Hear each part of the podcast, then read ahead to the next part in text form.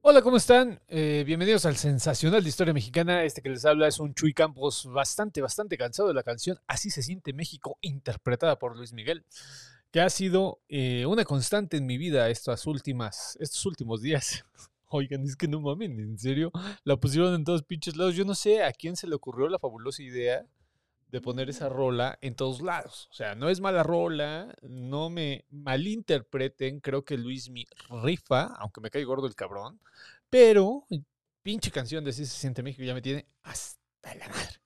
Bueno, lejos de eso y que está lloviendo y espero que no se me caiga la transmisión, yo estoy muy contento de estar acá con ustedes platicando y bueno, pues en esta nueva emisión de eh, El Sensacional de Historia Mexicana, que va sobre relatos de ustedes que me cayeron bastantitos y que bueno, pues vamos a contar, ¿no? Eh, tenía ganas de hacer algo de un sensacional de, de relatos de, de, traileros y de camioneros, eh, que yo creo que va a quedar para la próxima semana, querida comunidad, pero este, bueno, hay que sacar los relatos cuando llegan. Recuerden que si me quieren mandar sus relatos, aquí está el número eh, de, WhatsApp para que le caigan, para que me manden sus relatos y yo los analizo.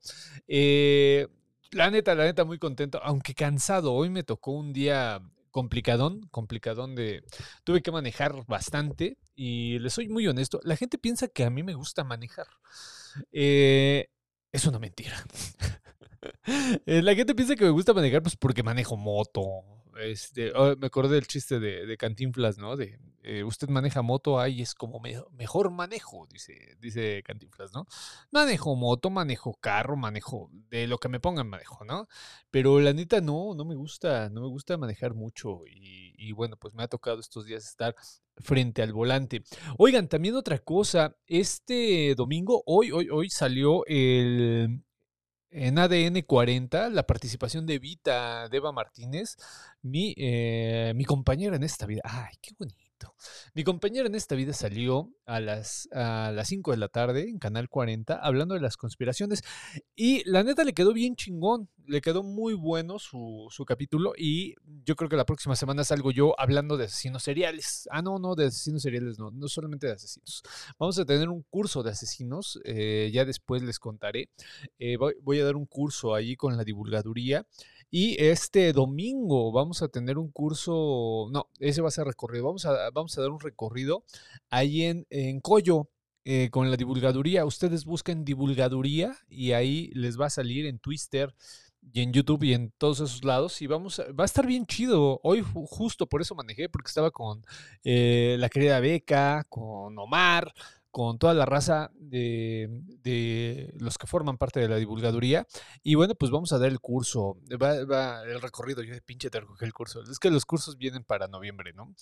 Y bueno, pues va a estar bien chido. También, pues ya hablando de los cursos, yo creo que el mes de noviembre o diciembre voy a, dar algunos cursos. Tengo planeado uno que es el Mictlan, el Mictlan explicado para morritos eh, ese lo vamos a dar y también vamos a dar otro que va a ser sobre asesinos seriales.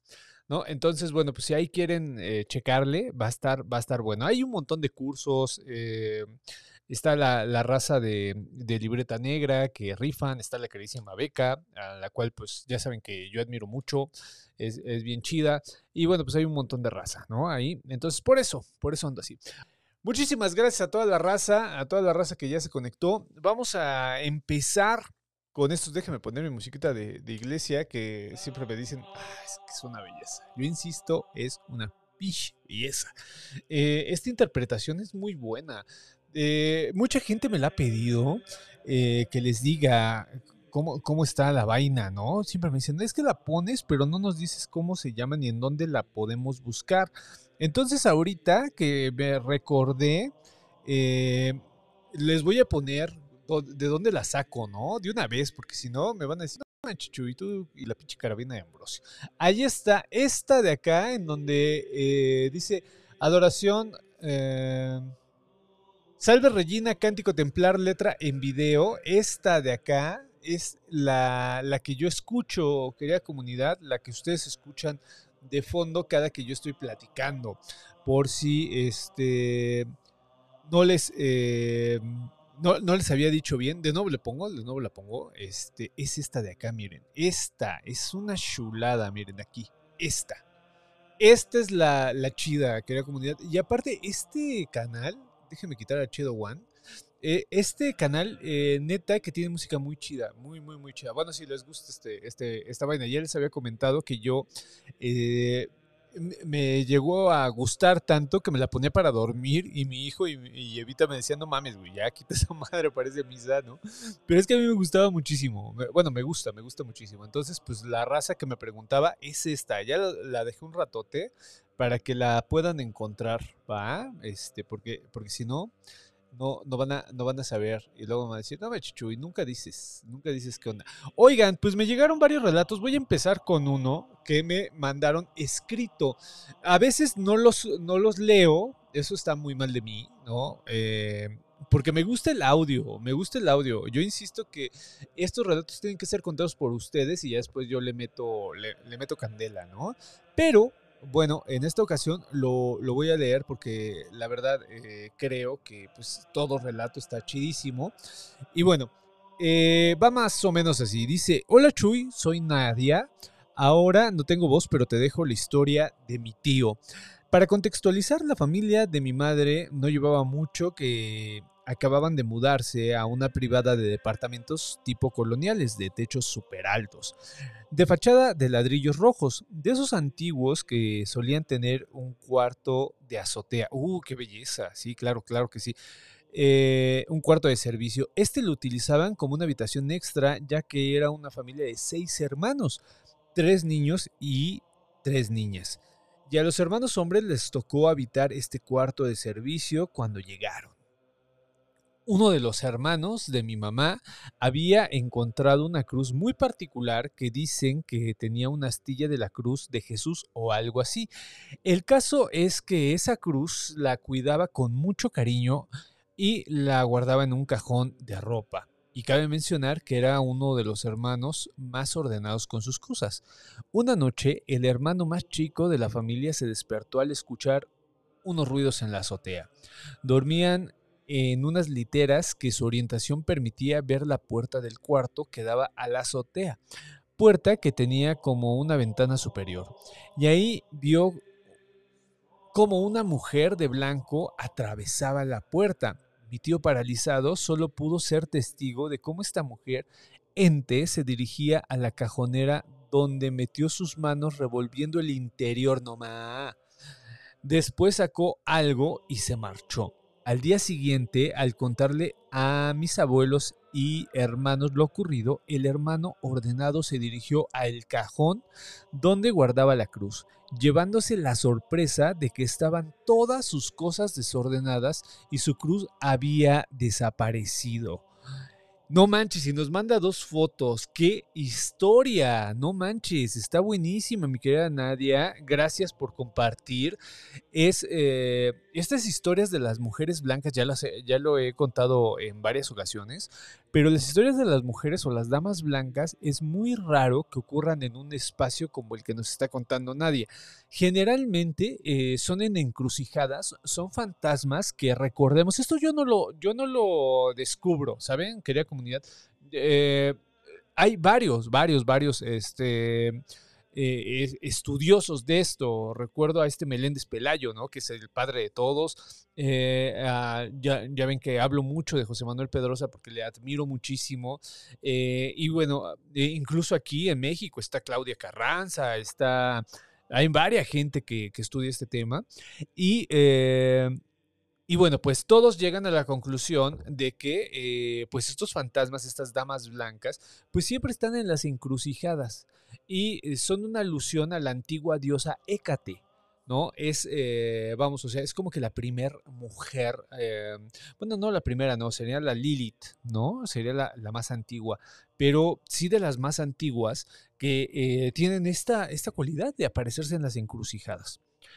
Y que aparezca en un cuarto de azotea, que es, dicho sea de paso, esos cuartos de azotea, eh, qué belleza de cuartos. En la colonia industrial, en la Guadalupe Tepeyac, en la colonia Lindavista incluso, llegamos a, ver todavía de estos cuartos, obviamente en la Condesa y en la Roma, que están a un precio gigantesco, son bien manchas esos cabrones, ¿no? Ya ven que meten a, a 400 güeyes en un cuartito, ¿no? Y les cobran 8 mil, 9 mil baros a cada cabrón.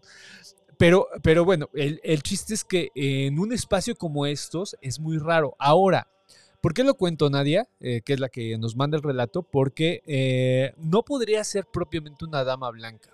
Yo creo que es una fantasma. Ahora, esta situación de que la cruz sea una reliquia, lo que, o que contenga una reliquia también es muy interesante porque eh, estuvo de, moda, eh, sí me voy a permitir decir de moda, esta situación de las reliquias. Durante mucho tiempo en México hubo un gran culto a las reliquias. Era muy común platicar con una familia no, vamos, o sea, que no tuvieron ingresos gigantescos y te dijera, güey, es que yo tengo una reliquia de la cruz de Santiago Apóstol, ¿no? Y dices, no, pero ¿cómo le hiciste, güey, para tenerla, no? O yo tenía uh, agua bendita de Jerusalén, ¿no? Que te decían, no mames, ¿cómo le hiciste, güey, no? Eh, bueno, pues resulta que se puso de moda. Entonces, este relato que tú nos estás contando, seguramente sí, o sea, sí se piensa o familiarmente se... Eh, eh, pudo haber sido real que les dijeran, esto es una reliquia.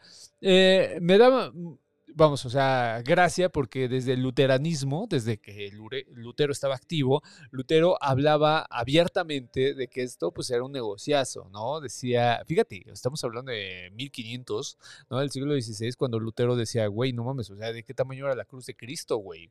Porque hay un chingo de, de reliquias. O sea, imagínate, desde hace 500 años ya estaba como que la onda de, güey, ¿qué pedo, no? O sea, ¿por qué, por qué hay tanta reliquia, no? Eh, o sea, que realmente no, no es probable que sea una reliquia auténtica, pero sí la creencia de la reliquia. Ahora, eh, en la época juarista, no me acuerdo, perdónenme en la memoria, ahorita estoy, ya estoy de, hecho bastante fatigado eh, por el día que he llevado, pero eh, no me acuerdo qué autor eh, habla de esta situación de que se puso uh, con el juarismo y con el movimiento cristero, se intensificó esta situación de las reliquias, porque como eran prohibidos o mal vistos, estuvo muy cabrón. Entonces la gente decía, güey, no mames, o sea, yo sí tengo una reliquia, eh, o se hacían de reliquias, incluso hubo saqueos. Estas eh, iglesias fueron saqueadas y se vendían como botines de guerra. ¿Sí me entienden? Entonces es muy probable que así como nos está contando Nadia, sí sea neta, o sea, sí sea, eh, vamos, eh, no propiamente esta, esta cruz, ¿no? Que por cierto, pues obviamente no existe, ¿no? Eh, recuerdo mucho esta, este seguimiento de las, de las reliquias que hubo en Europa, ¿no? A, a partir del de luteranismo y bueno, pues obviamente no se sabe dónde está la cruz de Cristo, ¿no? Pero sí estaba como que muy fuerte la idea de que había reliquias, ¿no? Muy interesante tu relato. Yo insisto, es una fantasma, es una fantasma familiar, no es propiamente una dama blanca. Y esta situación de que estuviera buscando la reliquia, fíjate qué interesante, no tendría que ver con algo malo. De hecho, si fuera un ente negativo por tradición oral, no podría incluso tocar la reliquia porque recordemos que eh, las manifestaciones no solamente se dan, estamos hablando de que es una manifestación que puede incluso mover cosas, que eso también es muy raro, ¿no? Y, eh, y mucho más que se lleve una reliquia, es, estaría muy cabrón, estaría muy, muy, muy cabrón. Lo que sí es que es muy interesante porque nos manda, nos manda unas fotos de cómo está el lugar, el lugar está precioso. Eh, yo creo que la voy a mandar al grupo de Telegram ahorita, oigan, una disculpa a toda la raza que ha estado en el grupo de Telegram. Neta, tengo como 5 mil mensajes que no he podido leer. 5 mil. Pero es que estas semanas han estado buenísimas de trabajo. Por ejemplo, mañana tengo grabación para, con Fernanda Tapia para eh, el programa Puro Barrio. Y el martes tengo la segunda parte del foco con Héctor de Mauleón y con la queridísima Beca Duncan. Entonces, eh, fíjense, para mañana ya tengo dos grabaciones. Entonces, eh, ha, ha, sido de locura, de que no, no he podido checar nada. Le pido una disculpa al grupo de Telegram, pero este, lo que sí es que sí eh, la voy a mandar por allá y si no, han no, no están en el grupo de Telegram, pues estén, porque está bien chido. Neta, neta, neta, es, una belleza ese grupo y, eh, y nos la pasamos súper bien. Súper, súper, súper bien. Eh, lo voy a mandar ahorita. Entonces, si no se han eh, metido al grupo de Telegram, métanse. En este mismo momento lo estoy mandando. dirían, este, en, en, ¿cómo se dice? En stand-up es un hand cliff, algo así le dicen de, esto, esto de, obligar a la gente, ¿no? A hacer una cosa por medio de otra, ¿no? Pero no, no va con ese sentido, sino que con la idea de, que, vamos, eh, estén ahí y socialicen un poquillo. Ya mandé las fotos, ahí están las fotos. Este, de, lo que nos cuenta nadie. Vamos a ver los comentarios, querida comunidad, que eh, espero que me sigan mandando sus relatos al 55 74 67 36 43. Recuerden que si es en WhatsApp, en audio de WhatsApp, se los agradezco muchísimo porque puedo hacer las fantasmalogías. Ah, he tenido problemas con estas fantasmalogías. Estas últimas, eh, estas últimas dos no las he podido subir, pero esta última de plano no me dejó eh, Anchor, que es la plataforma que estoy utilizando para subir. No sé por qué, yo creo que igual ya llegué al límite. Ahí si alguien conoce de esto eh, y que me pueda decir, porque ya estoy como tío de WhatsApp, este, se los agradecería muchísimo, porque de plano me aventé como tres horas tratando de subirla y nomás no me dejó. Pero bueno, seguro que la subo. Eh, y todas las que me mandan, así, así las voy a subir. Acá vamos a, leer todos los, los, comentarios. Acá nos ponen buenas noches a todos, el querido Chihuahua. Acá mil gracias por tu éxito, ¿no? Pues gracias a ti, mi querido Tocayo, y a toda la comunidad. Por, me hablan por ustedes, ¿no? Porque saben que, eh, en primera, que le chambeo fuerte y en segunda, que pues ustedes me respaldan. Ahora sí que la comunidad me respalda. Dice, buenas y, lluviosas noches, inviten café con mezcal.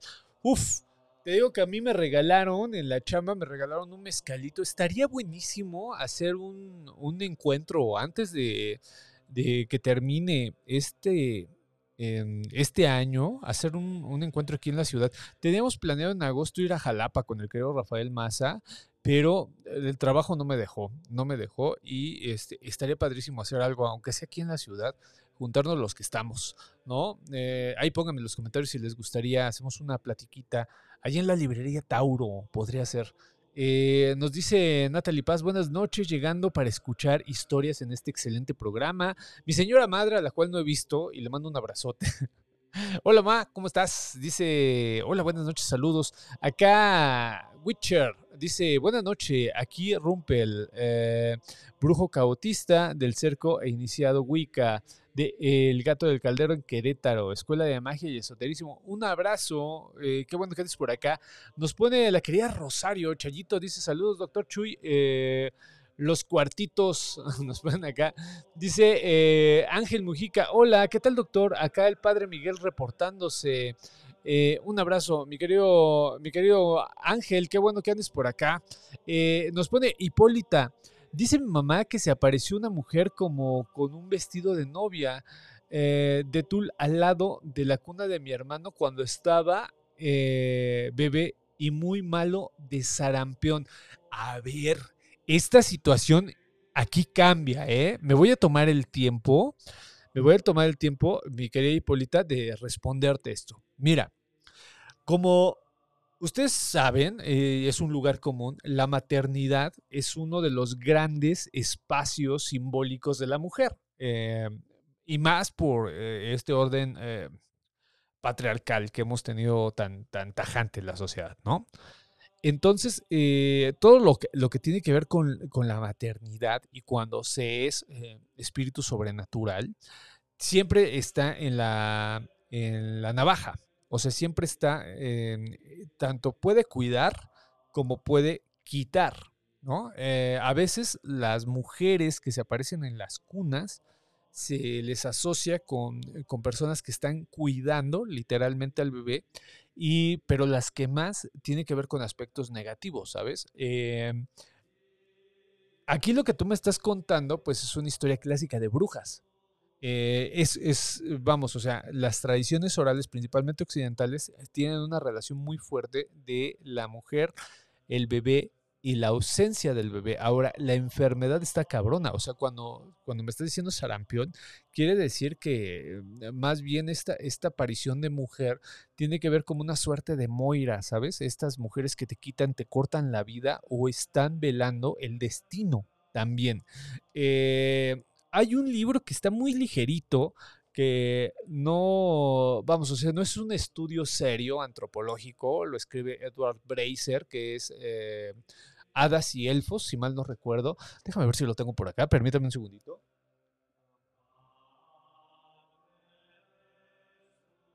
No, no, no lo tengo. Lo subí al, estudio, eh, estoy haciendo un estudio de grabación y por eso. Eh, Edward Bracer, búscalo así, es, es, un libro muy común y ahí habla de cierta manera, aunque habla de las hadas, recordemos que la, la fata, la hada, tiene también estas cualidades, ¿no? Eh, siempre habla de esto, ¿no? De, vamos, o sea, de que puede recoger la vida del infante. Entonces sí está cañón. Ahora, imagínate en esta situación, eh, que es una experiencia límite, eh, Hipólita, que tú veas a una persona así y con la vestimenta que nos estás diciendo, que es un vestido de novia, ¿no? Entonces no manches, o sea, un gran relato, fíjate, tan chiquito y con tanta información. Te agradezco muchísimo que lo, hayas puesto. Acá Carlita nos pone en Puebla, hay varios cuerpos relicarios en distintas iglesias de la ciudad y están expuestos. Eh, dice Maitonce, Charliento, Sam Gold, repórtense por acá. Nos ponen, eh, buenas noches, sensacional gente. Dice Daniela, saludos, llegando para una noche más de relatos. Jalo para la platiqueta. Sí, hay que hacer una platiqueta y le damos crán. Yo no me voy a tomar eso soy, soy muy malo para tomar, querida comunidad. Esa es la, la, realidad. Me gusta mucho la cerveza, pero de ahí en fuera soy muy malo para tomar, ¿no? Este, acá nos pone Diana Alonso Chuy. En el podcast paranormal de Fepo, las morras malditas te propusieron para una colaboración. Sé que, sé que se dé. Sí, que se dé. Sería increíble. Sí, es que mira.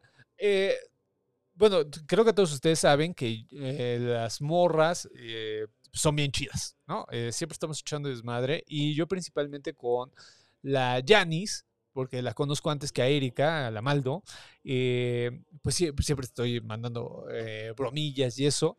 Y el Fepo dijo que iba a ser una especie como de rape, Bueno, no sé, o sea, una, vamos, o sea, en la noche iban a ir a algún lugar y le puse a, a Janis, güey, no mames, o sea, eh, estaría chido, pero ya nos abrió a los güeyes que nos, eh, seguimos, ¿no? Entonces se lo mandé y la Yanis, así como es de ultra chida, pues me mencionó y la chinga. Incluso este, el Fepo así abiertamente a, cámara dijo que sí iba a dar la colaboración. Yo creo que sí se va a dar eh, y va a estar muy interesante porque son dos puntos de vista distintos. creo que, que, estaría padre, sería muy bueno el contraste y sobre todo creo que el carnal tiene mucho respeto, eh, aunque es ah, muy intenso en su forma de, vivir el, relato. Eh, y bueno, pues en mi caso ya saben que pues es ante todo el, relato. Ya saben que para mí no hay otra cosa más importante que el relato. Entonces yo creo que estaría chidísimo. Si se da, pues estaría de lujo.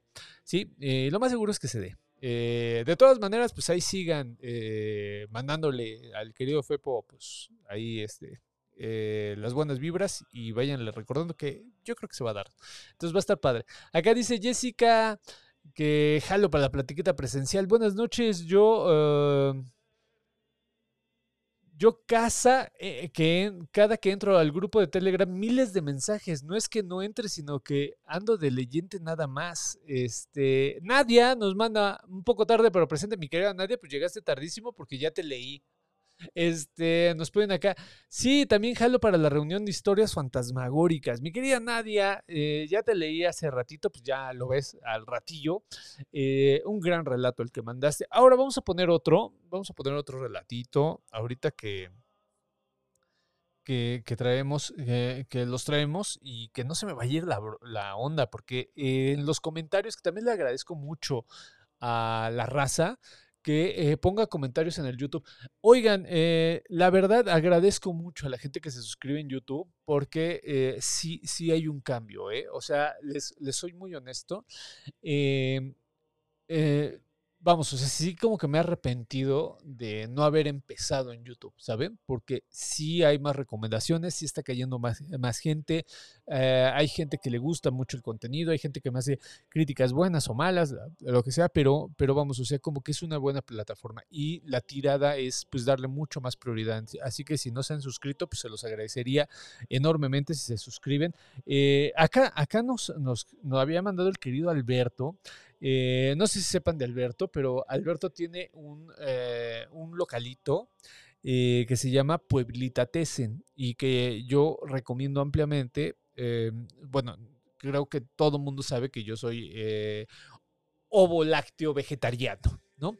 Entonces, ahí eh, con, con Alberto no solamente es un queso magnífico, sino que Alberto te, te cuenta, ¿no? ¿Sabes qué? Es que esto es una, viene de un lugar comprometido, no hay maltrato animal. Y para la gente que eh, nos es importante esto, pues está poca madre. Aparte de que el producto es riquísimo, riquísimo, en serio, no, no, no estoy exagerando, es delicioso. Eh, sabes que no maltrataron a la, a, a, a la vaquita que, lo está produciendo, ¿saben? Y para mí eso es muy importante. Muy, muy, muy importante. Entonces, si ustedes comparten conmigo, búsquenlo en Instagram como Pueblita Tesen. Ahí sí hayan el querido Alberto, ojalá y ponga su dirección. Lamentablemente ahorita no la tengo a la mano, pero eh, sí sé cómo llegar. pero no la tengo a la mano. Entonces, si la raza ahí puede poner las redes del querido Alberto, nos manda este relato que está buenísimo.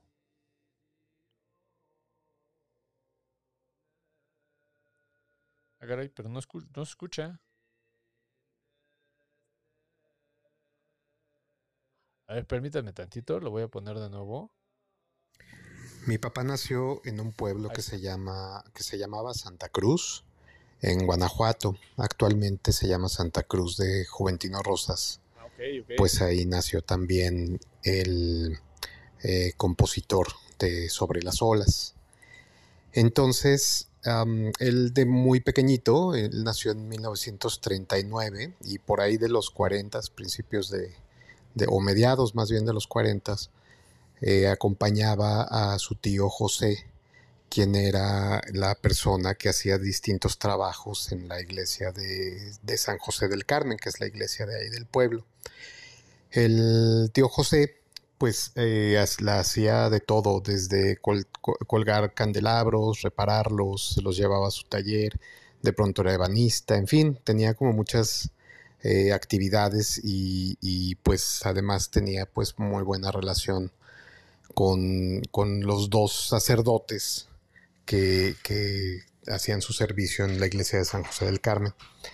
Entonces un día eh, el tío José eh, le contó a mi papá que, eh, y esto pues lo recuerda a mi papá y, y se sorprende mucho, eh, que fueron, que, que, el tío José estaba trabajando y se encontró a uno de los eh, sacerdotes con los que usualmente conversaba Ajá. y le pidió que buscara al padre Juan de Dios, así se llamaba eh, aquel padre. aquel Dios. padre.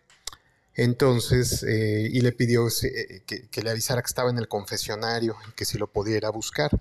Entonces, okay. pues eh, ese día el, el, tío José no se encontró al padre Juan de Dios y pues siguió trabajando en los siguientes días.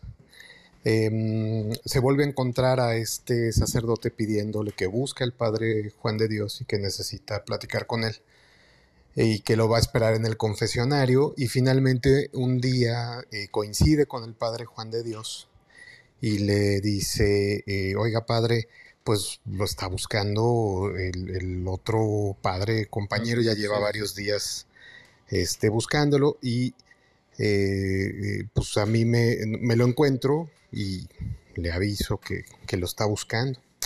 Entonces el padre Juan de Dios dice, dice mi papá, que el, que el, que el tío José eh, pues eh, platicaba esta historia muy sorprendido claro. porque el padre Juan de Dios también se hizo una cara de sorpresa y al mismo tiempo de extrañeza.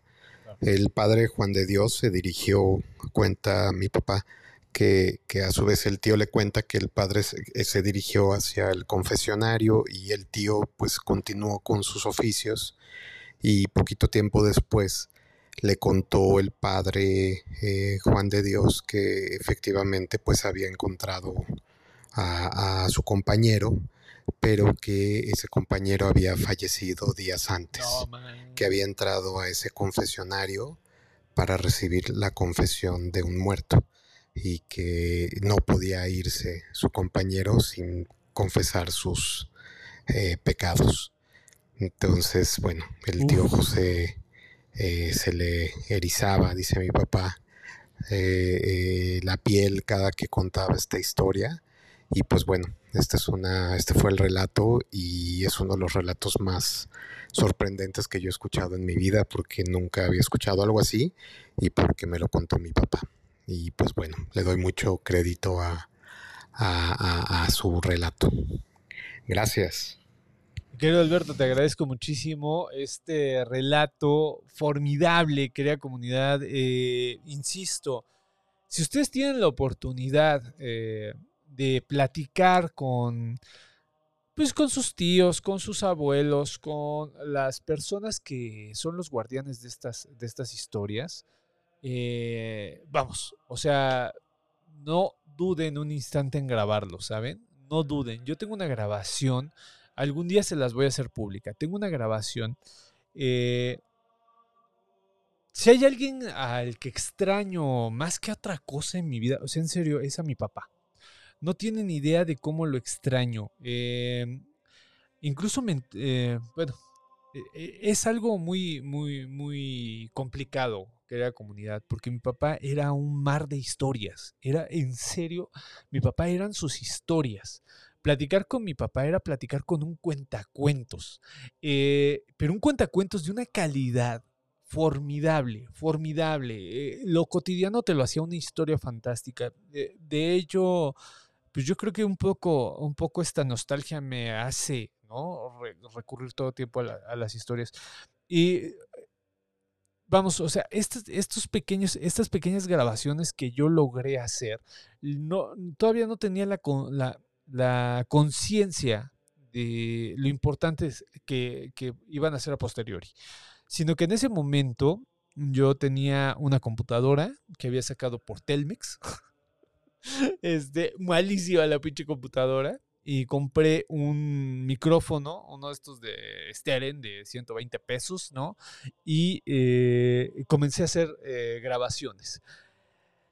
Cuando le mostré a mi papá, él se puso a hacer lo del monje loco, que a él le gustaba mucho, que por cierto les debo ese programa, de, de seguramente lo vamos a hacer en estas semanas, y eh, de, de, aquellos programas de radio de, de, terror, vamos, vamos a hacerlo, va a estar padrísimo. Y, eh, y bueno, pues la, la cuestión es que mi papá empezó a grabarse, ¿no? Y a contar las historias. Se los voy a poner, se los juro que se los voy a poner. Y, eh, y, bueno, después de que mi, mi, papá muere y que parte, ¿no? Eh, me encuentro esas grabaciones y no inventen, no inventen que haya comunidad, es una, es una joya, hagan de cuenta que eh, es una caricia, ¿sale? Entonces, ahorita lo que nos cuenta el querido Alberto, eh, fíjense qué bonito, ¿no? Pero imagínense tener la voz, ¿no? Capturada. Entonces, por eso yo insisto mucho en que si ahorita tenemos esta tecnología, hay que usarla, hay que usarla. Eh, esta, esta, historia es formidable, ¿no? Una historia de, la confesión de un difunto, pero que no es cualquier difunto, es, eh, es un cura. Entonces es bien interesante porque los relatos de confesiones de difuntos, eh, efectivamente, cuando son entre curas, son en iglesias.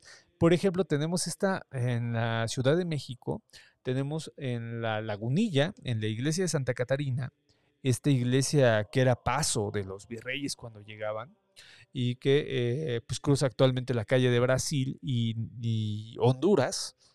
Eh, tenemos eh, la confesión de los difuntos y el padre Denia, ¿no? Y atrás tenemos una confesión, la, más importante, yo le digo que, eh, yo digo que es la segunda más importante leyenda que tenemos en la Ciudad de México, que es el padre, el padre Lanzas, la confesión de un difunto. Tenemos dos, en la misma tenemos dos.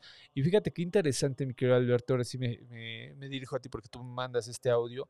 Fíjate qué interesante que cuando son curas, generalmente son en espacios sagrados, porque se tiene la creencia de que no puedes entrar en espacio sagrado. No sé si esto sea por parte de la ortodoxia cristiana, eh, debo de confesar mi ignorancia al respecto, pero al menos en la tradición oral, esta situación de Tierra Santa, eh, pues sí tiene mucha relevancia, es decir, que no se puede manifestar eh, si es en Tierra Santa, salvo si es en un convento, fíjate en los conventos había una presencia demoníaca muy importante.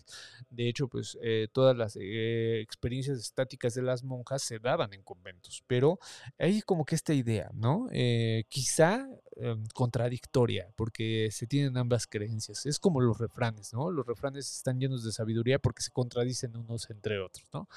Pero lo interesante es esta situación de, primero, tu tío como esta persona que observa toda la historia. Y segundo, esta situación de que también el ministro puede tener pecados, ¿no? Que a final de cuentas todas estas historias tienen una enseñanza y esa enseñanza es muy importante.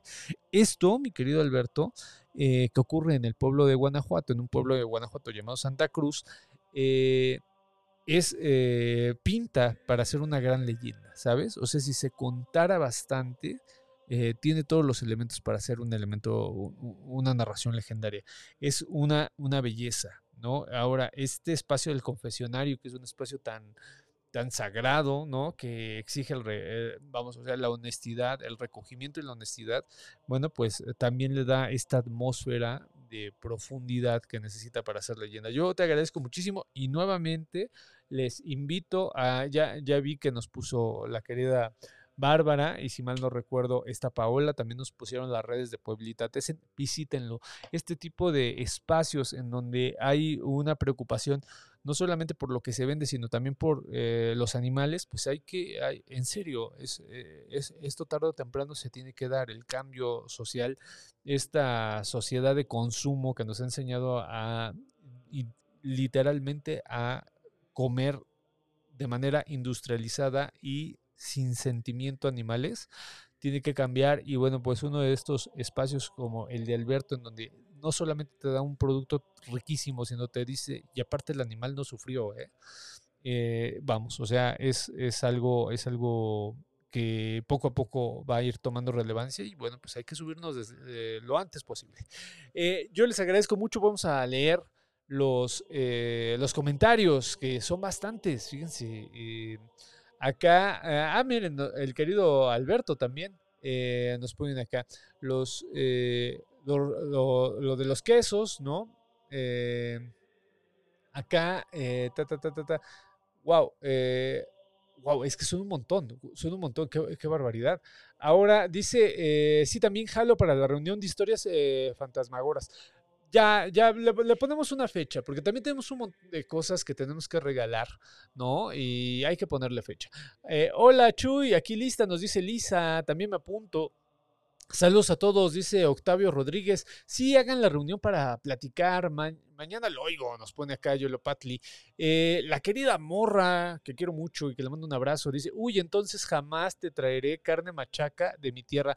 No sabía que eras vegetariano, morro. Bien por ti.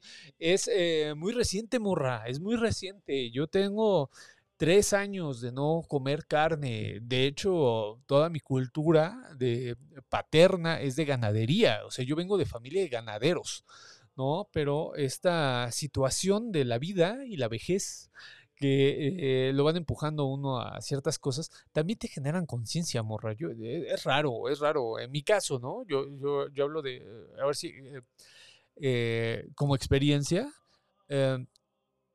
poco a poco fui adquiriendo un poco más de, conciencia eh, eh, acerca de, cómo está esta situación. Eh, pero no, pues, o sea, yo incluso sé hasta matar animales, ¿no? Pero, pero bueno, o sea, hace tres años que dejé de pensar así y poco a poco fue llegando a la conciencia. No les quiero vender el carro de que puta, o sea, yo soy súper consciente, no, porque la neta no. Y tengo contradicciones, eh, porque también esta situación del vegetarianismo generalmente va con una idea de superioridad. Esa es una crítica yo que hago abiertamente eh, y, está muy mal enfocada. Estas personas que piensan que porque son vegetarianas son superiores no, no creo que esté bien. Y hay muchas contradicciones. Por ejemplo, pues el calzado o la ropa que a veces tienen, em, pues cosas de peletería, ¿no? Y que, bueno, pues ahí, ¿qué dices? ¿no? O, cómo le haces, hay una contradicción. Eh, no soy tan claro en mis ideas, pero lo que sí es que eh, de un tiempo a la fecha tengo como que mucha conciencia de que no hay que maltratar de, a esos niveles de industria y sanguinarios a los animales. Es eh, un chuy muy reciente el que te habla, porque hace cuatro años me podía comer una vaca entera sin ningún problema, ¿no? Eh, acá nos pone, por cierto, gracias por compartir mi historia, le quería a Nadia. Espero que, espero luego enviarles otras. Hay unas muy buenas de mi abuelo paterno que fue camionero. Mi querida Nadia, pues rifarían, ultra rifarían para el que viene de camioneros. Eh, nos ponen acá los, el Pueblitatesen, en serio, en serio, en serio está bien chingón, ¿eh? ¿eh? dice Elisa, Chuy, tengo un proyecto de caminatas históricas feministas y para octubre eh, me gustaría llevarlas a algún cementerio, pero como sé que tú eres el mero mero del tema, me gustaría proponerte algo. En estos días te escribo al WhatsApp. Claro que sí, mi querida Elisa, y si quieres que haya una persona, em, eh, vamos, o sea, una mujer dando las caminatas, eh, que no sea yo, o sea, vamos, mm, vamos, o sea, si, si, tu intención es esa, que yo la, aplaudo, pues hay mucha gente que le sabe y te podemos contactar con alguien, mi querida Elisa, ¿eh? No es necesario que, o sea, yo no soy el único, pues, o sea, puede, puede caerle a alguien y, rife. Acá nos pone, ese pueblo es conocido por ser pueblo de brujos, nos pone Yolopatli. Eh, acá las redes, ¿no? De, de Pueblita Tesen. Dice Diana Alonso, yo conocí a Morras por relatos de la noche. No sé si tú los has escuchado, pero son relatos que envía la gente. Yurel los cuenta, los relatos con una voz que te envuelve. Fíjate que me han contado las mismas morras de este vato y dicen que ultra mega rifa. Incluso lo he visto en Spotify. Eh, lo he escuchado muy poquito, muy poquito, te soy honesto. Eh, y bueno, pues yo admiro a todas las personas que hacen recopilación, aunque, te soy muy honesto, mi querida Diana, yo creo que las historias deben de contarlas en primera persona, ¿no? Las, historias son familiares.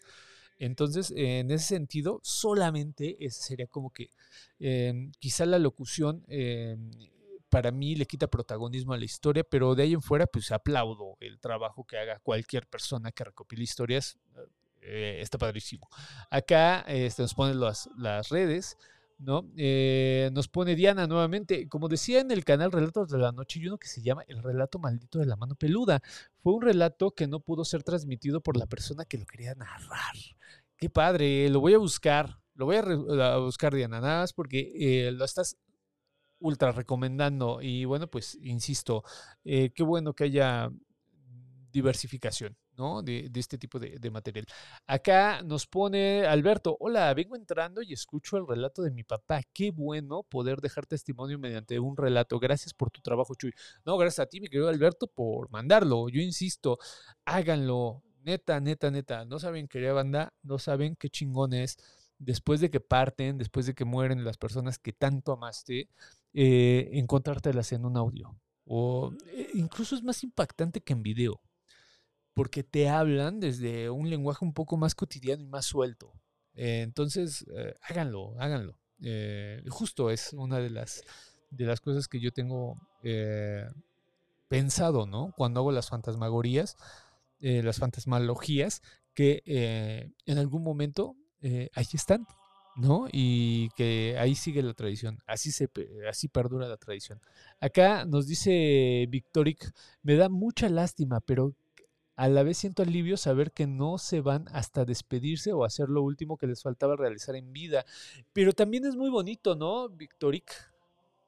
Que eh, esta situación eh, que se da, bueno, para la gente que tiene como que el sentimiento de que de que vuelven, también es un alivio. O sea, verlo de esa manera. Se aparecen porque dejan testimonio de, que lo que socialmente se piensa es real. Si no se aparecieran, no habría testimonio de. ¿Sí me entiendes? Entonces también es bonito. O sea, verlo en ese, e, esa doble vía. Acá nos pone Diana Alonso. Quienes lo escuchamos nos pasaron cosas súper paranormales. La gente compartió sus experiencias. Puede que haya sido algo colectivo o no, pero mucha gente que lo escuchó le aconteció algo entre ellos. A mí nos pone acá en, como, como, en puntos suspensivos, pero antes te, te cuento, Diana, eso uh, ha pasado muchas veces. No quiere decir que sea una experiencia auténtica, eh, pero sí es provocada. Pues está la guerra de los mundos de, de, de Orson Welles, ¿no? Que provocó caos, literalmente caos eh, entonces sí, sí es posible. Acá nos pone Catarino eh, Escobar, dice, en Honduras se cuenta la leyenda del hombre que se confesó con un muerto y también del cura que se confesó con una muerta. Muchísimas gracias, Catarino.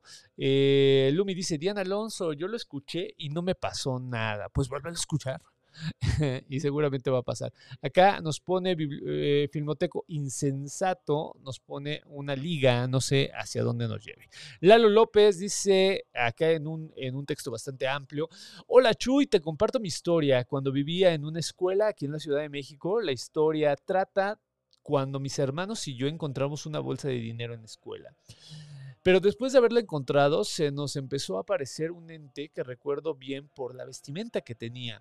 Eh, porque se nos parecía, aparecía constantemente. Era un señor con un suéter de rombo y un pantalón café, pero nunca le pude ver la cara. Pero tiempo después, las monedas o el dinero que encontramos se fue perdiendo poco a poco. Eh, después, tiempo después, un vecino nos mostró unas fotos de cómo era el terreno antes de que construyeran la escuela y en una de las fotos aparecía la persona que se nos aparecía porque llevaba puesta la misma ropa, preguntándole quién eh, dijo que era su papá, el papá de su papá. Tengo ah, más historias que nos pasó en esa escuela. Mi querido Lalo López, pues por favor mándalas. Y te digo algo, es muy interesante lo de la vestimenta. Ya lo, platicamos el, el, programa pasado. La vestimenta es uno de los códigos. Hay un historiador formidable, hubo un historiador, ya, ya falleció, Jack Legoff.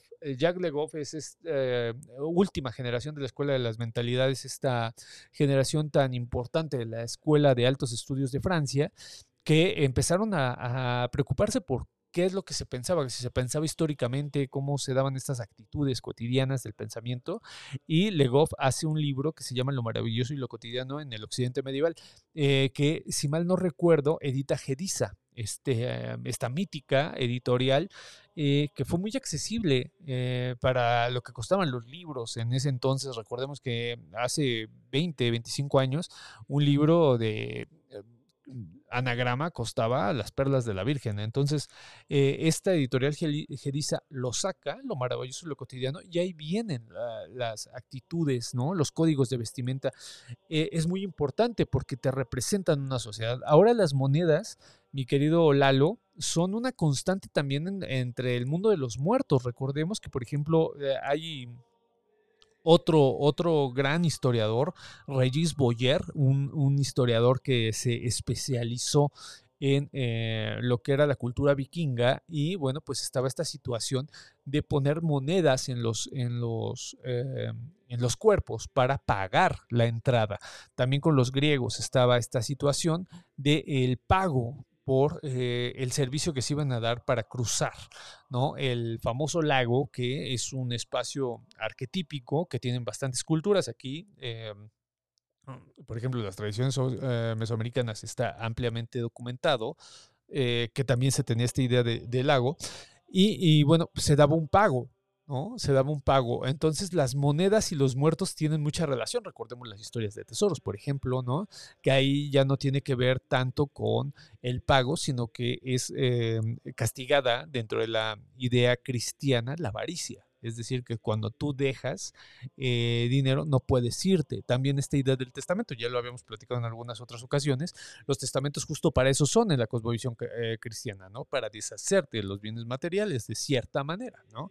Entonces, eh, esta idea, ¿no? De los tesoros y los muertos, de las monedas y los muertos está muy ligada. Entonces, muy interesante, pero ahora el elemento de la fotografía, pues es formidable, ¿no? Eh, yo no me hubiera quedado con, la duda y tiempo después hubiera ido a tomar la fotografía. Hubiera estado padrísimo. ¿O la tienes, Lalo? Estaría padrísimo que nos, nos dieras esa fotografía, nos regalaras esa fotografía porque nos estás obsequiando la imagen de algo que tú viste solamente, ¿sale? Entonces estaría padrísimo, querido Lalo. Muchísimas gracias por tu comentario y por tu relato. Acá nos pone Luis Ángel. Doctor Chuy, para mí usted es una eminencia. Ay, qué bárbaro, ¿qué te tomas, mi querido Luis Ángel?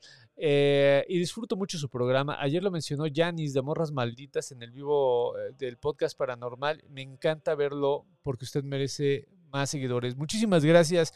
Y también muchísimas gracias a la querida Yanis. No, no tienen idea de cómo la quiero a la canija. Es una persona que es muy honesta junto con Erika. Eh, las dos son, son bien, bien, bien honestas y, son personas muy chidas, muy, muy chidas. Eh, acá nos pone, yo mira, dice, hola doctor Chuy, eh, vi que estuvo comentando con el FEPO, espero con ansia su colaboración. Sí, te digo, esta situación de que me dijeron que iban a estar estaban muy emocionadas y tuvo un, una vibra muy chida. O sea, cuando se hacen las cosas con cariño, fluye fluye, este tipo de, ambiente en donde pues se comenta, se echa desmadre. Aparte, pues ya andaban medio flamas las canijas, ¿no? Con el FEPO, entonces se puso padrísimo. Acá, eh, nos pone la malhumorada. Dice, yo estoy igual con el consumo de carne. Por estar trabajando con temas de soberbia alimentaria, ya me hackearon el cerebro. Y el cerebro y el paladar. Ahora soy esa persona horrible que siempre anda dando datos macabros de la comida. Seguro que le caigo mal a mis amigos. Mi querida malhumorada, yo también en algún momento, pero ya lo estoy trascendiendo. ¿eh? En algún momento también me ponía mala copa con esto de la comida. Pero eh, hay que respetar también yo creo que, eh, vamos, ese, es el gran, eh, pues, reto que tenemos como personas que tratamos de comer un poquito más responsable en el sentido de no al maltrato animal a, esas escalas tan increíblemente eh, dañinas tener respeto también por las personas que, están en otro rollo, están en otro pedo. O sea, ah, también se los digo abiertamente y lo he platicado con la querida Beca Duncan, que también piensa lo mismo que yo, porque también la querida Beca también es vegetariana. Eh, créanme que si yo cazara al animal, o sea, yo no tendría un pedo en comérmelo. Iban a decir qué loco, ¿no? Pero se me hace, vamos, o sea, que eso es natural. O sea, yo el pedo que tengo es eh, con la industrialización y la des, eh, desanimalización de, de, vamos, o sea, de lo que te estás comiendo, ¿no? Ese es el gran pedo que tengo, o sea, pero no que coman carne. De hecho, eh, mi familia no tiene un pedo en comer carne, o sea, y, y yo no los obligo, ni, ni, a mi hijo, ni nada, nada, nada. O sea, esto es mío. Y se acabó. Yo creo que ese es el gran reto. Porque si caemos gordos. En un principio, vaya que cae gordo un vegetariano. Esa es la realidad. ¿No?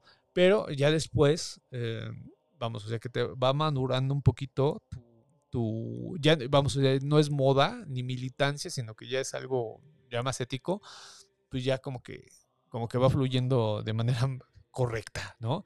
Acá eh, nos ponen, eh, vine al Facebook porque en Twitter tengo un soliloquio bien ignorada. Ay, mi querida Ivette, pues no sé qué esté pasando porque se supone que me tienen que mandar los mensajes de todos lados, pero una disculpa.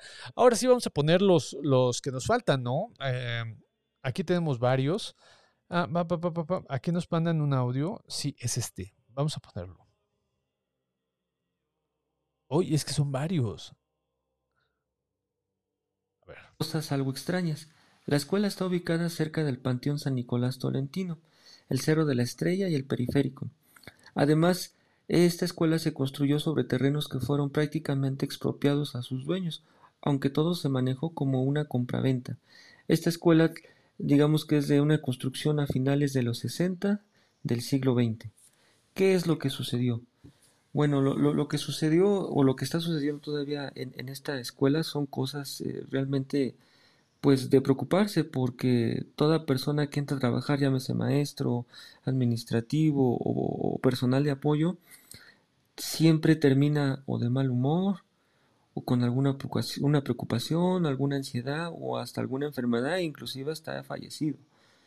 Oh, no eh, manches. De lo que puedo contar es eh, que lleg- nosotros llegamos a encontrar en algunos objetos que fueron utilizados para alguna especie de, de- de ritual. Ok. Eh, no sabemos qué fue, pero inmediatamente lo que hicimos fue tirarlo a la basura y ya, ya no preguntamos. Pero empezaron a, a pasar cosas este, después más extrañas, el ambiente se empezó a sentir más tenso, hasta inclusive hasta con los padres de familia, niños. Eh, re- recientemente hemos eh, tenido, por ejemplo, el fallecimiento de una, de una conserja que, que, bueno, desafortunadamente pues tuvo esta situación del cáncer, pero nosotros y hasta los mismos alumnos f- vieron cómo su cuerpo de esta conserja se fue eh, pues realmente transformándose No de tal manera que tuvo una situación amorfa en cuanto a su cuerpo. Realmente sí fue, fue realmente muy, muy feo y dramático hasta que, hasta que falleció. Otra situación que hemos, que hemos visto es que, eh, y, no nomás yo, sino lo hemos visto otros docentes y, personal que hace inclusive el, aseo, es que ha escuchado ruidos de, niños que gritan o, o que botan una pelota y por ahí me comentaba un conserje que antes eh, la escuela cuando se construyó no, no había este, eh, lo que era el periférico, estaba cerrado, eran simplemente llanos, pero cuando abren el periférico, los niños que estaban acostumbrados a correr mueren atropellados porque pues ellos no estaban No acostumbrados a, ver Sí, estas, claro, claro. estas situaciones de los autos Sí, sí. y a raíz de que mueren los niños atropellados pues eh, se empiezan a, a- a- a ver este tipo de, de- de manifestaciones. Aquí lo que hemos visto inclusive en, en- en estos últimos días es que tanto mi directora como todo el personal pues tratamos de, de que el ambiente se limpie a través de aromas o, o velas blancas o hasta con plantas, pero solamente dura momentáneamente porque después otra vez vuelve esa mala, esa mala energía. Hemos visto cómo pasan este, supervisores, eh, vienen con una actitud eh, positiva, di- diferente, pero terminan siempre cabizbajos, cansados, estresados. Y, y- y, bueno, es algo que yo quería contarles y bueno, es algo que me pareció importante este, compartirles. Gracias. Oye, pues muchísimas gracias. eh, qué, relato. eh. Híjole, eh, ¿qué te digo, hermano? Pues mira, esta situación de las escuelas, como todo mundo sabe, es, es una situación, es un lugar común en, en- México, ¿saben? O sea, esta situación, perdón, que, que mueva, es que, es que me veo medio, medio cortado. Esta situación de las escuelas y lo sobrenatural está bien cabrón. Neta está bien cabrón. O sea, en, en México seguramente hay, hay gente de, de Latinoamérica, principalmente de Latinoamérica, que eh, puede confirmar que también, ¿no? O sea, es, es algo como que muy latino esta situación de que la, la escuela tiene este tipo de, de presencias. Ahora, estas, estos trabajos, estas brujerías, ¿no? Que se dicen comúnmente, ¿no? Me gustó cómo, cómo lo abordas. Dices, estos rituales. Porque sí, a final de cuentas son rituales, ya sean eh, con carga positiva o negativa, pues siempre dejan como que el antecedente, hermano. Ahora, yo lo que te digo en buena onda es, primero, si tienes ganas como de, eh, vamos, o sea, si tú piensas que hay alguien que te puede ayudar, algún, alguna persona, eh, se les dice en antropología especialista ritual, se oye re feo, se oye así como un término, uno, uno de estos terminajos que inventamos los, lo- las personas que estudiamos ciencias sociales, se oye horrible, pero vamos, o sea, para ser correcto, un especialista ritual, eh, yo no dudaría en hacerlo, ¿sabes? O sea, yo creo que estás atajando por muy buena, o sea, estás atajando por medio de las plantas. Las plantas sí tienen esta cualidad y ya lejos de todo el ambiente sobrenatural que podemos envolver en ellas, porque también las plantas tienen cualidades sobrenaturales, eh, vamos, o sea, hay una tradición oral que, que respalda, incluso, pues es una muy importante, la herbolaria y la, la botánica están basadas pues en la idea mágica de plantas, ¿no? Eh, y, que, tienen toda la razón. Pero esto de curar los ambientes eh, por medio de plantas es muy bueno. Es muy bueno, e incluso es muy eficaz. Eh, una, una oficina que tiene eh, espacios verdes es mucho más eh, ligera que una que no los tiene. Por eso son adorables las, las casas antiguas. Las señoras de antes eran, eran una belleza. Por ejemplo, Eva es de, bueno, su familia es de Contepec, Michoacán, y siempre me ha gustado, es una de las cosas que me gustan de Contepec, que yo soy un avecinado de Contepec, o sea, yo voy porque pues la familia de Eva es de ahí, ¿no? Pero eh, llegar a este lugar y ver las plantas eh, en las casas siempre se me ha hecho mágico, porque eh, las vecindades antes en la Ciudad de México eran así, ¿no? Eran, eran lugares en donde había esta presencia de plantas que, te, que le, daba, le daba un toque, ¿sabes? Al espacio y creo que por ese lado yo lo veo, lo aplaudo muy bien. lo aplaudo y creo que está muy bien.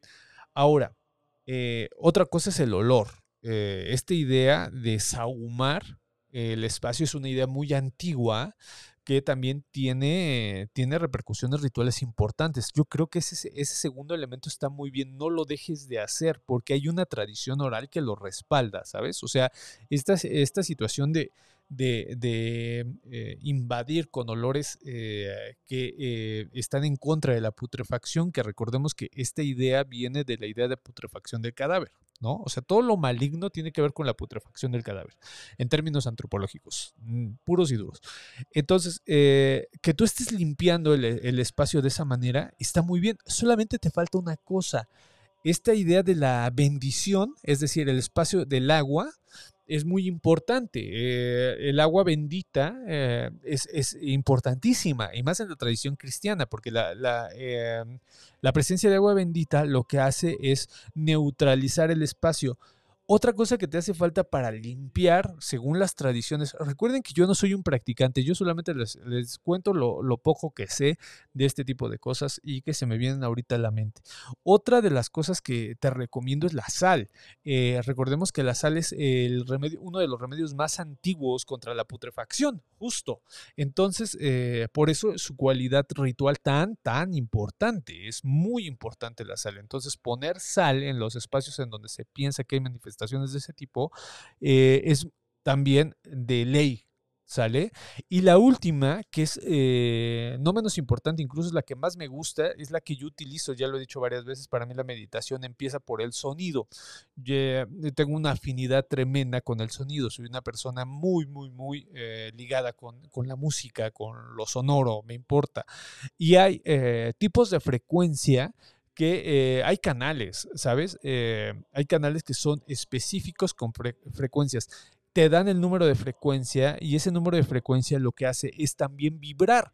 La situación de la vibración es muy importante. Recordemos que esto no es, no es nuevo. O sea, eh, el uso de las campanas, el uso de los sonidos en los espacios rituales es sumamente importante y incluso en las sociedades antiguas era privilegiado, ¿sabes? O sea, no cualquier persona podía utilizar sonidos para limpiar los espacios.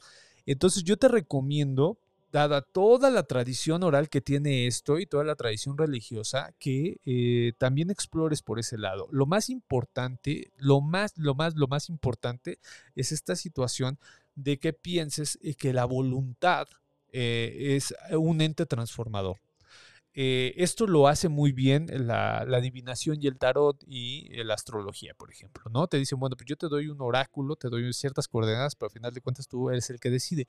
Y esta idea de voluntad es muy importante, porque si tú estás con la voluntad y utilizas todo este tipo de ritualitos, pero no cambia tu voluntad, no creo que funcione de mucho. Esa es la verdad. Pero si cambias este chip que traemos, que, puedes traer por la, historia que me estás contando, no mames, o sea, es que incluso aquí murieron niños, o sea, te entiendo. Pero eh, si cambias ese chip y empiezan como que esta situación de ritualizar y a concientizar, ¿no? Un poquito que el espacio debe de ser eh, refuncionalizado en ese sentido, yo creo que puede haber un cambio finalmente, yo no sé qué tradición o qué religión practiques, pero te recomiendo también acercarte un poco a eso. ¿No? Este ejemplo que das de la persona que, que cambió, ¿no? Y este cambio de humor que dices, eh, de las personas que anteriormente estaban en ese espacio y que no tuvieron este cambio tan drástico como la última que mencionaste, es, eh, es, es, posible eh, modificarlo. Digo, este ejemplo tan drástico que es de, de, de la persona que, que incluso tuvo problemas en su cuerpo, pues no, ¿verdad? Pero lo que, lo que sí es que eh, el ambiente puede cambiar por medio de los rituales. Eso está 100% comprobado, 100%, 100%, ¿no? Eh, que es una de las cosas que esta lógica instrumental no quiere que, que se, se den como verdad, pero es real. O sea, esta, esta situación de ritualizar los espacios cambia y vaya que cambia el espacio.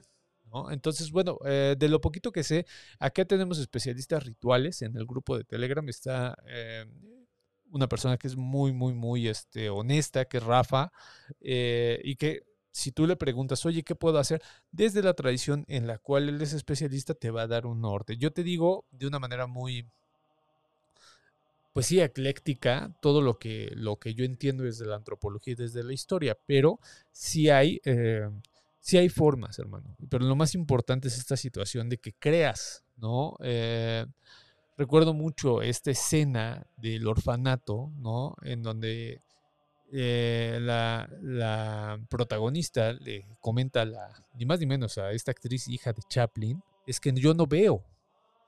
Y le responde, bueno, es que tú quieres ver para creer y es al revés. Para... Vamos, o sea, la, es que, es, que es, un, gran... Por cierto, e, Edward Vivar es eh, el, el señor Barriga, es el que está ahí, ¿no? Es, es un espacio muy bonito, eh, eh, una escena de eh, estos inicios eh, de, de, la actividad para parapsicológica, ¿no? De estas escuelas parapsicológicas que se me hacen importantísima esta película por ello. Eh, dice esta mujer, ¿no? Es que tú estás funcionando para al revés, pues, o sea, tú quieres ver para creer y hay que creer para ver, dice, ¿no? Es, es formidable esta escena. Búsquenla, El Orfanato, ya lo he dicho varias veces, es una de mis películas favoritas. Y bueno, pues así creo que estás en ese momento tú, ¿no? Entonces, sí te tienes que involucrar un poquito. Digo, yo admiro mucho a las personas que pueden. Yo por más que intento, no puedo. Pero eh, si tú lo puedes hacer, vamos. Vamos a leer los, los comentarios. Eh, querida comunidad. Ah, ya no me han salido comentarios. Que espero que no se me haya caído la, la, la, este, la, No, no, no, no. Al parecer no, no, tenemos ahorita comentarios. Bueno, pues vamos a seguir, querida comunidad, vamos a seguir con este, yo creo con un último, ¿no? Para, para no quemarlos todos. Incluso tengo uno de, de, esta misma cuenta yo creo que estaría bueno mm, pasarlo, ¿no? Este, lo, lo ponemos y a ver qué, qué show. Un poquito de contexto, en la casa de mi madre, eh, que es donde yo crecí, pues yo he visto en variadas ocasiones una sombra. Yo sé que esa sombra, no sé cómo lo sé, pero lo sé, es mi abuelito. Yo no lo conocí, lo conocí solamente a través de los relatos de mi mamá y de mi, de mi abuelita. Entonces, pues una de las cosas que más me hablaban de mi abuelito es que quería mucho a mi abuelita, que siempre okay, fueron okay. una pareja así como como muy amorosa, ¿no? Que se, que se amaban muchísimo. Eh, entonces, eh, bueno, yo la veo y sé que, sé que es él. Y generalmente se aparece cuando va a pasar algo o estamos en, eh, eh próximos a vivir una experiencia fuerte. Eh, hace algunos años, mi abuelita, por la edad, empezó a tener muchos problemas de salud no la querían hospitalizar, a pesar de que ya estaba mostrando algunas señales de algunos padecimientos, y estábamos en casa. Entonces, eh, todo su proceso de, de, agonía lo vivió en casa. Okay. Pero muy, muy cerca ya de la fecha en que, en que falleció, como dos días antes, eh, mi mamá y mi tía se empezaron a preocupar porque veían que no comía, porque veían muchas situaciones y en su eh, en, en, esta en este querer que estuviera bien, en querer que se recuperara, pues la llevaron al hospital. Okay. Ya mi abuelita lleva muy deshidratada, ya casi no comía. Me parece que ya para entonces ya traía sonda. Y bueno, se la llevaron en una ambulancia hacia el, hacia el hospital que le correspondía. Los únicos que nos quedamos en casa eh, en esa ocasión fuimos mi esposo y yo, y estábamos sentados en la sala. Okay.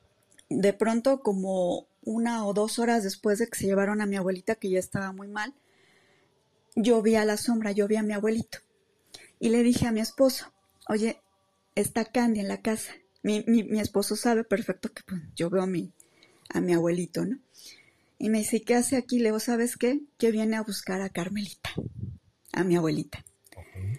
Entonces, cuando percibí la sombra, le dije, Candy, qué pena me da, pero se la llevaron. Hubieras llegado más temprano por ella, se la llevaron al hospital. Pero yo creo que la regresan. No creo que la quieran detener en el hospital. Y se fue. Dejé de ver la sombra. Al día siguiente, por la mañana, eh, regresaron a mi abuelita. Ya estaba muy, muy mal, estaba súper deteriorada y prefirieron que falleciera en casa. Qué bueno. El jueves 15 de octubre de 2009, estando solas las tres, mi mamá, mi tía y sus, sus dos hijas, y yo, que fui su única nieta, pues Candy regresó por ella y, y falleció. Para que pudiera irse tranquila porque estaba, la, la, agonía fue un poco larga, le dijimos que Candy estaba ahí que, lo tomara de la mano y se podía ir tranquila. Ay, qué historia, muchísimas gracias. Esto eh, eh, se me salió del corazón cuando, cuando dices, eh, decidieron regresar a la casa. me salió del corazón decir que bueno, porque créanme que luego es complicado, ¿no? Porque tú sabes esto lo saben más las personas como la querida Laura Mercado o la doctora extraña, estas personas que estudian psicología, psiquiatría, saben que pues es complicado, ¿no? Decir adiós desde antes, ¿sabes? O sea, esta, esta situación de que te están diciendo, bueno, pues es que ya, eh, vamos, o sea, es lo inevitable, ¿no? Va, a pasar.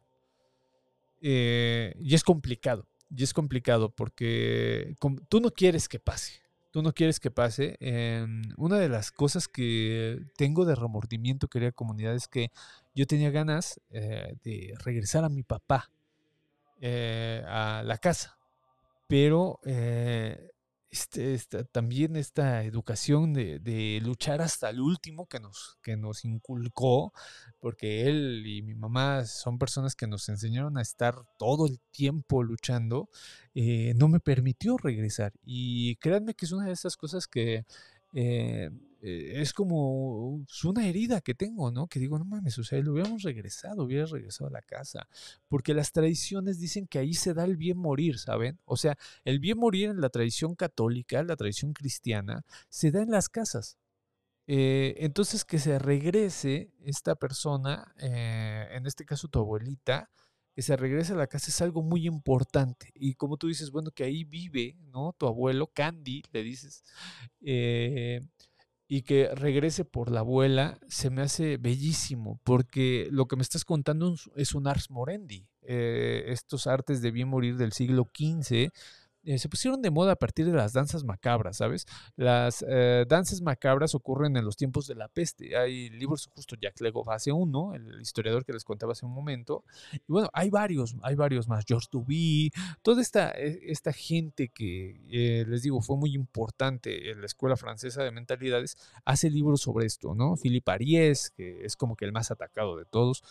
Eh, la cuestión es que eh, estas danzas macabras llevaron después los artes de bien morir y a final de cuentas eh, había un protagonismo muy grande de la Virgen María en los, en los Ars Morendi porque es la intercesora según las religiones, eh, principalmente la católica, es la que intercede por la, el alma de los demás. Como buena madre, es la que intercede por nosotros, ¿no? Eh, fíjense lo bonito, em, de cierta manera, porque es bella la idea, y yo, la comparto, no hay, no hay quien te proteja más que tu madre, ¿no? pero eh, aquí se expresa religiosamente, ¿no? Y esta situación que tú me estás contando eh, es una especie de Ars Morendi, ¿sabes? O sea, al final la persona, el familiar es el que te recibe nuevamente y te dice, pues vente, güey, ya, ya acabó tu, ciclo, ¿no? Y bueno, pues este consuelo que tú le das al espíritu también es muy bonito, ¿no? decirle, pues hubiera llegado antes, se la llevaron. Eh, habla de, que también eh, sientes, ¿no? Que, que no lo puede todo, Y eso también está muy, muy, muy, muy padre. Muy padre. Es un gran relato. Tengo varios, tengo varios. aquí es de guardados, tengo uno, uno más, pero ya no me va a dar tiempo. Tengo, híjole, muchísimas, muchísimas eh, historias. Eh, Acá me acaba de llegar uno nuevo. Dice, buenas noches, doctor Chuy. Mi nombre es Manuel López y dejo aquí mi relato, el cual habla, había prometido con anterioridad. Excelente noche. Mi querido Manuel López, yo creo que para la próxima, para la próxima lo pasamos. Eh, querida comunidad, ya no los quiero cansar mucho. Aparte, les digo que he tenido problemas. Discúlpenme si no eh, he podido subir con regularidad los podcasts. Eh, espero que sea algo de, espacio y bueno, pues si hay que comprar espacio más, pues, lo, lo, compramos para subirlo, pero está muy raro, no me deja Anchor. Y bueno, espero mañana poder subir al menos este, este en vivo, que, creo que no ha habido problemas en ese sentido. Eh, Gracias a toda la gente que consume la plataforma de Spotify, porque les digo, nunca hemos bajado de los primeros 50 lugares y esto está cabroncísimo, ¿saben? O sea, eso sí está muy, muy, muy chido, ¿no?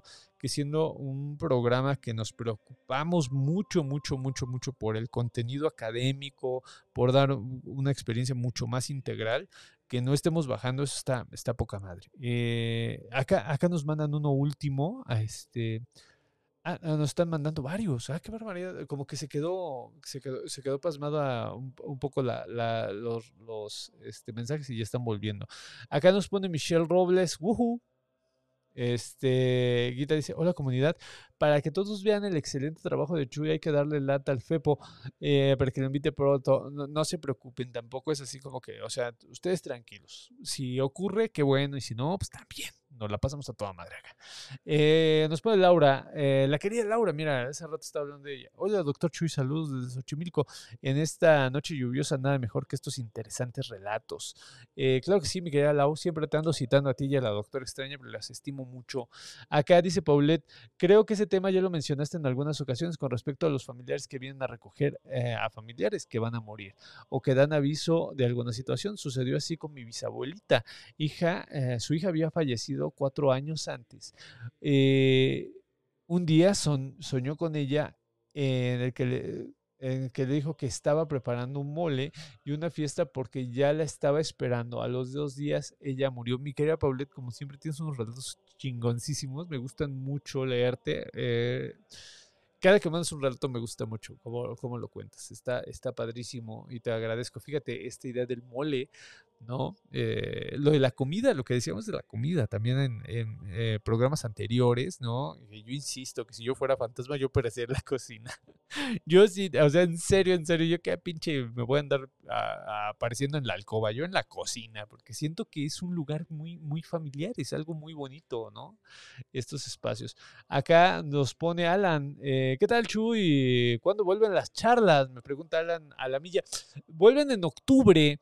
les comentaba en un principio que este domingo, pero con otro proyecto, este, este proyecto reúne a varios divulgadores, eh, gente que va comenzando, gente que ya tenemos un tiempo, eh, nos, nos reúne y hacemos unas, unas charlas, ¿no? Hacemos unos recorridos. Y este que viene es de Coyo, ¿no? Este de Coyoacán. Entonces, eh, les recomiendo que visiten la página, es la divulgaduría eh, y bueno, pues se ponen bastante padres, porque hay compas que son arqueólogos, como el querido Omar Espinosa de Libertad Negra, están historiadoras del arte como Beca Duncan, está el querido Horacio, que es un chingonazo, nada más que a ese cabrón no le gusta salir en cámara, está la, la querida Jos, que es antropóloga, está Carla, que nos cuenta recorridos literarios.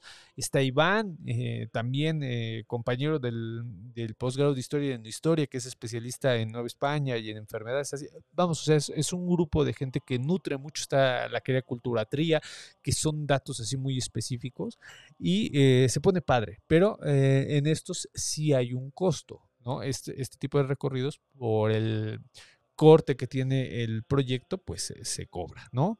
Y los del centro histórico, que amablemente el fideicomiso sigue confiando en mí, fíjense qué bonito, qué bonito. Eh, me conocieron en los camiones de la Ciudad de México y que confíen así en mí, híjole, no, no tengo con qué pagarlo, pues vuelven, vuelven en octubre, en octubre, eh, y volvemos fuerte, ¿eh? porque tenemos recorridos de todo. Pero ya, ya falta poquito para que estemos acá. Nos pone esta Laura. El tema del dejar ir una persona querida es algo eh, que implica la cuestión de salud y también lo cultural y religioso. Lo importante es que la persona esté tranquila, incluso que diga adiós. Eh, nos dice Tania, ay Doc, me dejó picada con los relatos, pero es para que vuelvas y vuelvas con muchas ganas y disfrutes los que están acá. Eh, gracias Tania. Acá dice, y en este contexto, ¿cuál sería el mal morir? ¿Existiría ese concepto? Nos pregunta Laura Zurita. Efectivamente, el mal morir, la mala muerte es aquella que no tiene el, ritua- el ritual de, eh, en las tradiciones, por ejemplo, católicas, que es eh, lo del bien morir. Eh, su contra es el, mal morir, vamos, eh, vendría siendo el no dar el cierre correcto al ritual, que es volverse fiel difunto, es decir, no dar buena sepultura. Pongamos que tú tienes una muerte repen- repentina y no preparan tu cuerpo. Recordemos que toda la buena muerte, la buena muerte es aquella que se da en la alcoba. ¿Sale? Por eso eh, en el relato que nos contaban hace rato, yo decía, qué bueno que lo regresaron a su casa, ¿no? Porque se pudo preparar, preparar el cuerpo. Recordemos que la muerte empieza con la preparación del cuerpo antes que muera. Eso es súper importante. Entonces, si no se da esta preparación, se tienen que hacer rituales para que se convierta en fiel difunto. Esto es decir, que no deba nada y pueda trascender. Entonces, cuando tú debes algo o no se te da el ritual adecuado, eh, eso es un mal trascender y por lo tanto es una mala muerte. La mala muerte es la que te llega de improviso, para que me entiendas, mi querida Laura. Eso es mi pequeñísima contribución en mi tesis de licenciatura, que yo en ese momento la veía como, wow, me van a dar el clavijero, cabrón, porque acabo de hacer. Ya después me di cuenta de que pues estoy cafecito y nunca me iban a dar un clavijero, primera. Y segunda, eh, que bueno, pues las tesis que tienen que ver con mentalidades pues, la tienen difícil, ¿no? El INA y este tipo de cosas, lo que les gusta es la historia social y rebeliones indígenas y ese pedo, ¿no? Pero eh, es muy pequeñita mi contribución, pero está muy, muy eh, interesante, ¿no? Ver cómo está buena muerte y mala muerte. Acá nos pone Sergio, hola, buenas noches. Nosotros anduvimos en grupos católicos en una casa donde se iban a retiros espantaban. Yo nunca estuve en esa casa, pero los dos que fueron dos veces dicen que sí veían cómo se movían sombras. Incluso las religiosas que se encargaban del lugar estaban al pendiente por si se manifestaba algo. Seguro que sí, ¿no? Eh, yo creo que este tipo de eh, espacios donde tienen esas experiencias límites, porque también los retiros espirituales luego se ponen interesantes, sí tienen como que esta, esta situación, ¿no? Mi querido Sergio, como siempre, también muy agradable leerte. Acá nos pone muchas gracias, Chuy, tiene sentido, pues mi bisabuelita era tortillera y tenía un puesto de garnachitas, que haya tenido relación con la cocina es increíble, exactamente. Luis Ángel nos pone, mi papá contaba que soñaba con su papá y que le hablaba en una especie de luz blanca, que le decía que estaba bien y que no sufriera más por su ausencia. Qué bonito, ¿no? Cuando llegan estas, estas manifestaciones y te consuelan. Eh, a mí me pasó con, con mi perro, ya lo conté en un programa, ¿no? Ahí vayan a, a buscarlo, nunca, voy a hacer un pequeño videito para que lo busquen, eh, lo puedan encontrar fácilmente. Y este, me pasó con mi papá también, con mi papá, eh, en paz descanse mi padre, se me quedó esta situación de decir en paz descanse porque es una fórmula, es un- una especie de hechizo, ¿sale? O sea, cuando ustedes dicen en paz descanse, el requiem cantimpache, ¿no? Eh, lo que están eh, diciendo es que su alma esté serena. Entonces es bonito decirlo, ¿no? Eh, me pasó con mi papá. eh, fue un sueño muy, muy lúcido, de estos sueños que, que parece y en algún momento que, no son sueños, ¿no? No sé si les haya pasado. Y que eh, yo estaba en la Dirección de Estudios Históricos de Lina, estaba escuchando a una profesora que tuve ciertas discrepancias con ella, ¿no? Y estaba a punto de pedirle perdón porque eh, necesitaba trabajo, fíjense mi sueño, ¿no? Y eh, de un de repente estoy esperando a que termine la, la ponencia de esta señora y volteo y veo a mi papá. Y, y fue increíble porque yo sabía en el sueño que mi papá estaba muerto, ¿no? Entonces lo abracé. Esto es muy importante. Esta situación cuando haces contacto. O sea, cuando haces contacto con la persona que, que ya murió es, es algo formidable. Espero que si no lo, hayan, eh, no lo han vivido, que lo vivan. O sea, que es muy bonito. Y eh, se me queda viendo y me dice, mi papá me decía Yuyo, el cabrón tenía un eh, sentido del humor formidable. Y eh, me decía Yuyo por Topollillo. Entonces, en lugar de decirme Yuyo, me decía Yuyo, el cabrón. Y este, yo lo abrazaba y le decía, no mames, qué bueno que estás bien, papá. Le decía, qué chingón que estás bien. Y, y se lo decía con la voz entrecortada porque lo adoro a mi papá. Y se me queda viendo y me dice, hijo, tú no eres esto, me dice. "Eh, ¿Qué vas a hacer? Y me dejaba de una pieza, ¿no? Y fue así como que muy cabrón. Y, y me dijo, no hagas esto, güey. Tú no eres esto.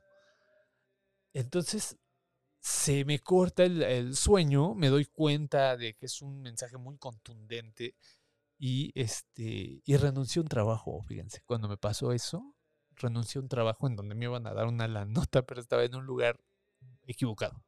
Estaba en un lugar equivocado y pues es, es bonito cuando se te aparecen y te dan estos mensajes, ¿no? Bueno, con esto cierro, querida comunidad, muchísimas gracias. Yo creo que nos vamos a aventar un cuarto programa, pero yo creo que comenzamos con las historias de camioneros y traileros. Mándenme sus historias, por favor.